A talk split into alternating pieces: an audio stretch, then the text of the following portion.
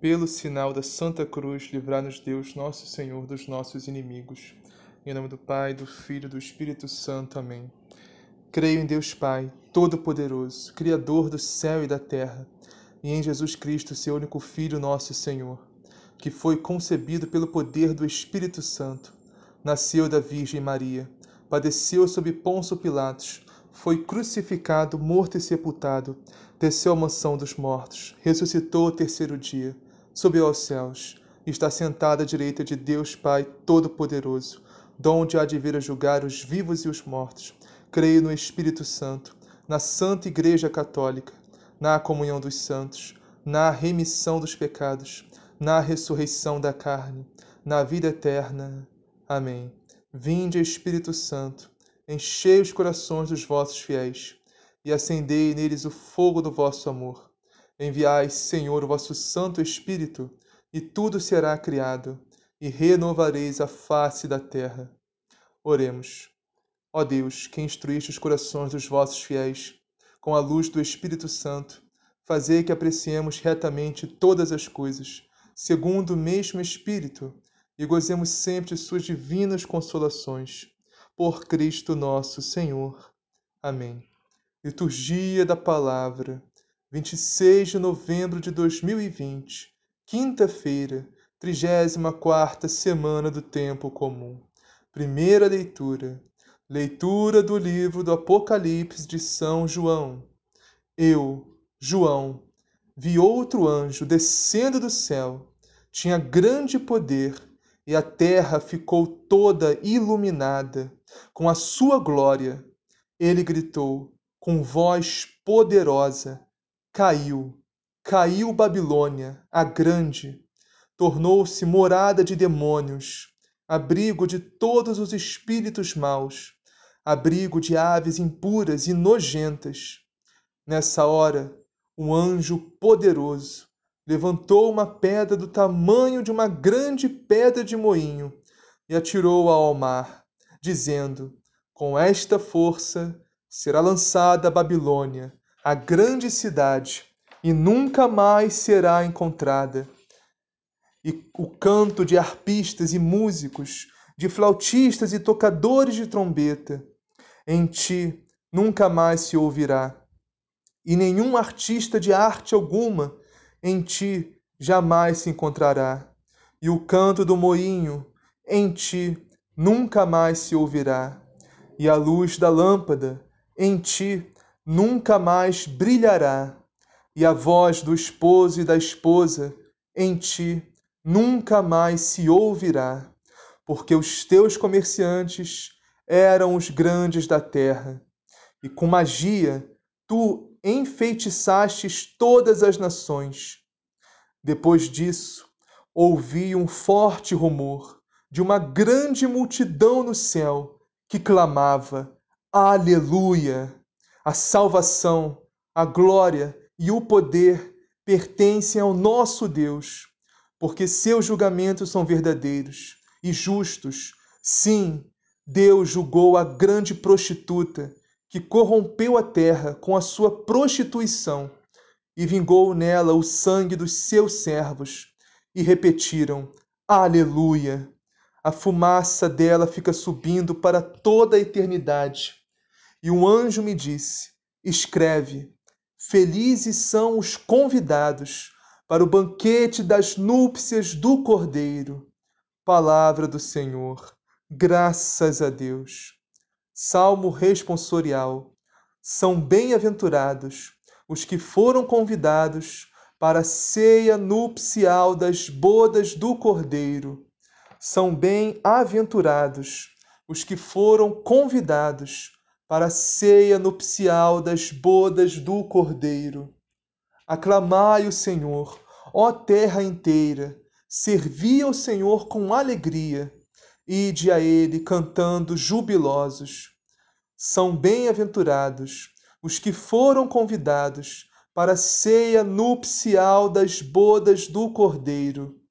Sabei que o Senhor, só Ele é Deus, Ele mesmo nos fez e somos seus. Nós somos seu povo e seu rebanho. São bem-aventurados os que foram convidados para a ceia nupcial das bodas do Cordeiro. Entrai por suas portas dando graças, e em seus átrios com hinos de louvor. Dai-lhe graças, seu nome bendizei. São bem-aventurados os que foram convidados para a ceia nupcial das bodas do Cordeiro. Sim, é bom o Senhor e nosso Deus, sua bondade perdura para sempre, seu amor é fiel eternamente.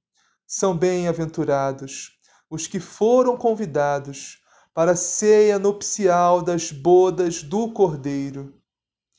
Evangelho, o Senhor esteja convosco. Ele está no meio de nós. Proclamação do Evangelho de Jesus Cristo segundo Lucas. Glória a vós, Senhor. Naquele tempo, disse Jesus aos seus discípulos: Ora, quando virdes Jerusalém cercada de exércitos, ficai sabendo que sua desolação está próxima.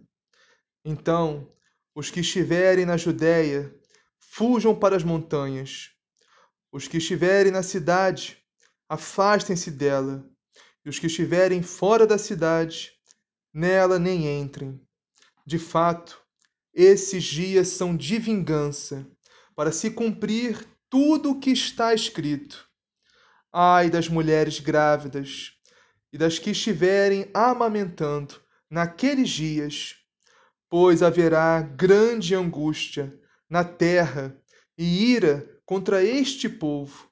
Serão abatidos pela espada e levados cativos para todas as nações, e Jerusalém será pisada pelos gentios, até que se complete o tempo marcado para eles.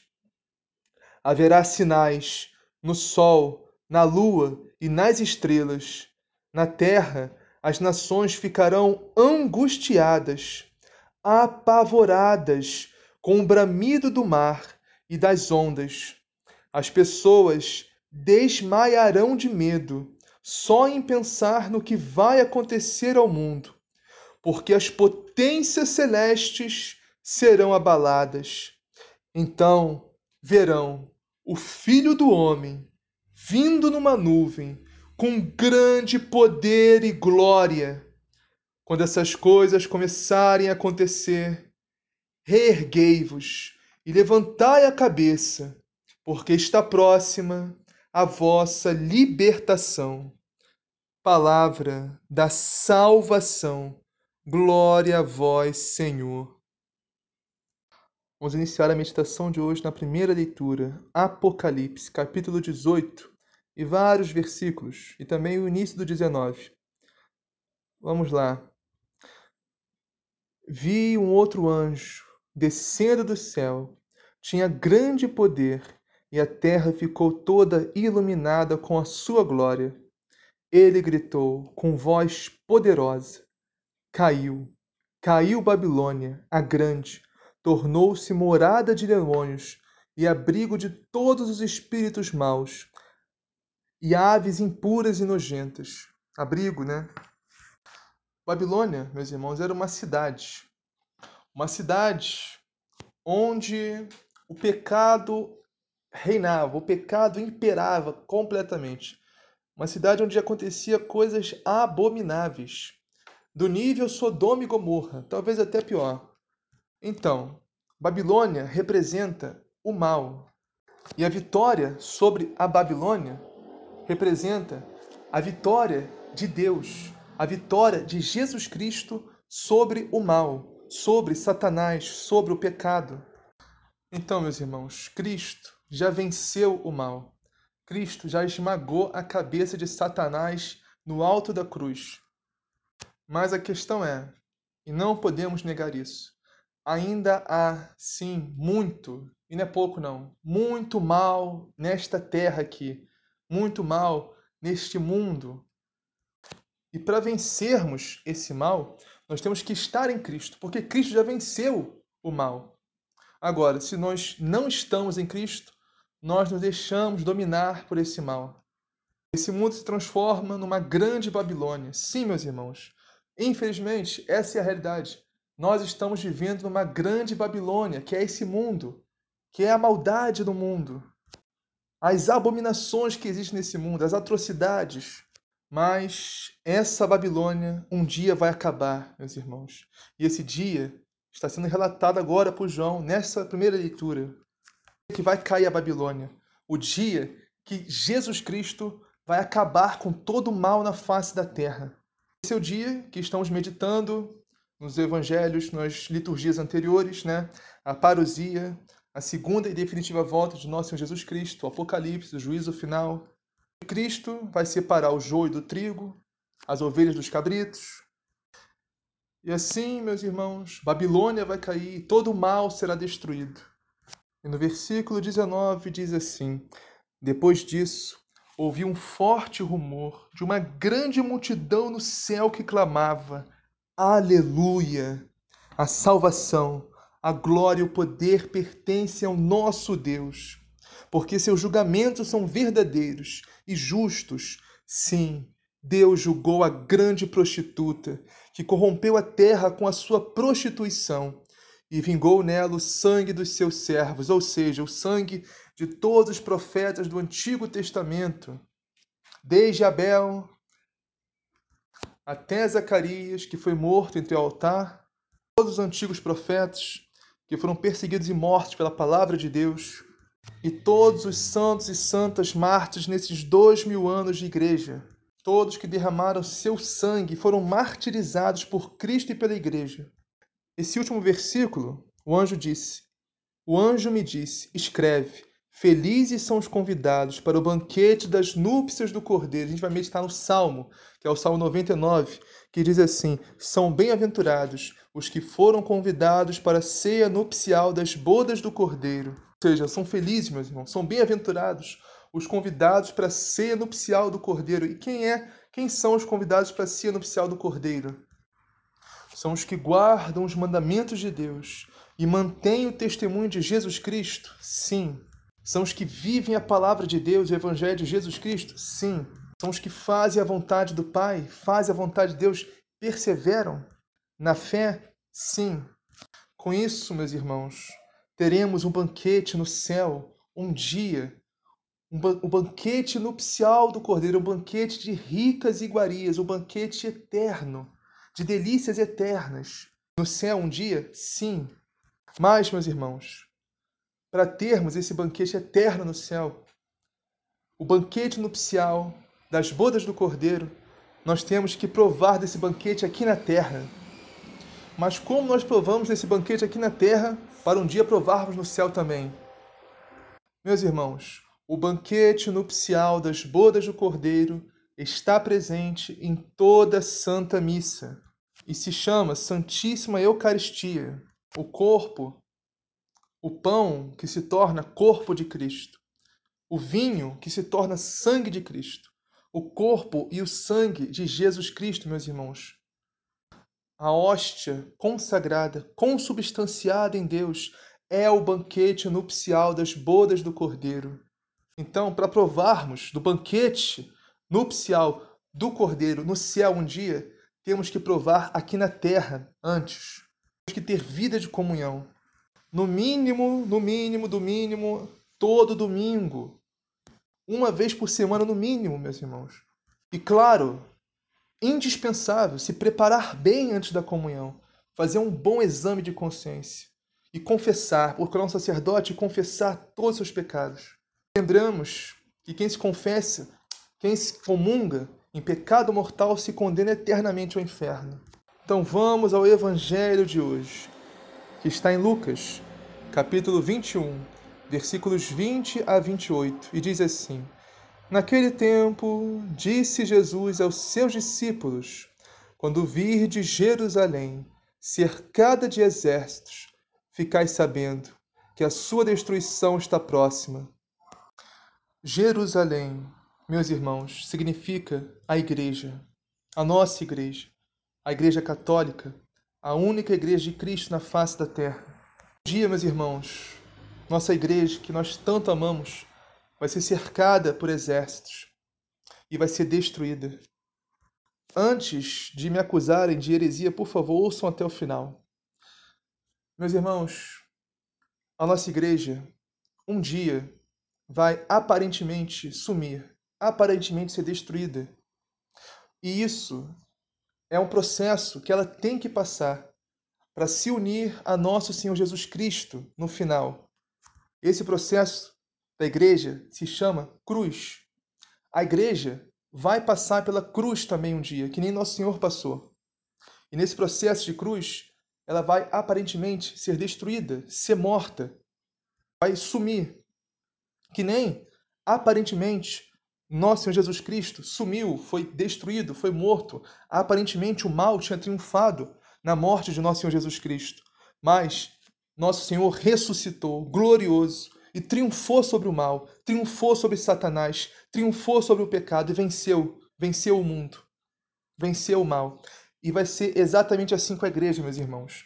Um dia, nossa amada igreja católica, a igreja de Cristo, vai ser destruída, infelizmente, mas é necessário que isso ocorra, porque a cruz é necessário para se chegar ao céu. Então, isso também acredito que seja a grande provação que a igreja vai passar. E, infelizmente, muitos apostatarão, muitos abandonarão a igreja de Cristo nessa tribulação final. Mas nós temos que perseverar, meus irmãos. Não importa o que houver, nós temos que perseverar na Igreja Católica, na única Igreja de Cristo na face da terra. E nosso Senhor nos fala: então, os que estiverem na Judéia devem fugir para as montanhas. Os que estiverem no meio da cidade devem afastar-se. Os que estiverem no campo não entrem na cidade, pois esses dias são de vingança, para que se cumpra tudo o que está escrito, tudo o que dizem as Escrituras. E nosso Senhor continua: Infelizes das mulheres grávidas e daquelas que estiverem amamentando naqueles dias, pois haverá uma grande calamidade na terra e ira contra este povo serão mortos pela espada e levados presos para todas as nações, e Jerusalém será pisada pelos infiéis, até que o tempo dos pagãos se complete. Ou seja, a nossa santa igreja, meus irmãos, vai ser pisada pelos infiéis e pelos pagãos, até que o tempo estabelecido se complete. Ela vai aparentemente sumir, aparentemente ser destruída, vai aparentemente morrer, que nem aconteceu com o nosso Senhor Jesus Cristo. Mas isso tudo, meus irmãos, é necessário para ser purificada e se apresentar santa e pura diante do Cordeiro, diante do esposo, nosso Senhor Jesus Cristo. Só um detalhe: agora, atualmente, a nossa igreja já é santa e perfeita, porque Cristo é a pedra angular. Mas nós somos o povo santo e pecador. Nós somos pecadores. A igreja é santa e perfeita, mas nós somos pecadores e nós fazemos parte da igreja. Nós somos a igreja parte do corpo, que é Cristo. Por isso, meus irmãos, que a igreja precisa dessa purificação por nossa causa, que somos pecadores, para nos apresentarmos santos e puros diante de nosso Senhor Jesus Cristo, unir eternamente o nosso esposo. E nosso Senhor continua: os homens vão desmaiar de medo só em pensar no que vai acontecer ao mundo, porque as forças do céu serão abaladas. Então eles verão o Filho do Homem, vindo numa nuvem com grande poder e glória, ou seja, nosso Senhor que vai vir para se unir à igreja que vai ressurgir gloriosa. E o nosso Senhor termina com esse versículo 28 dizendo: Quando essas coisas começarem a acontecer, levantai-vos e erguei a cabeça, porque a vossa libertação está próxima. Ou seja, a nossa libertação dessa Babilônia, meus irmãos, a nossa libertação desse mundo corrompido, a nossa libertação dessa carne fraca que nós temos, dessa concupiscência que insiste em querer nos levar para o pecado. Vamos ser libertos disso tudo, meus irmãos. Vamos nos unir a Cristo eternamente, plenamente.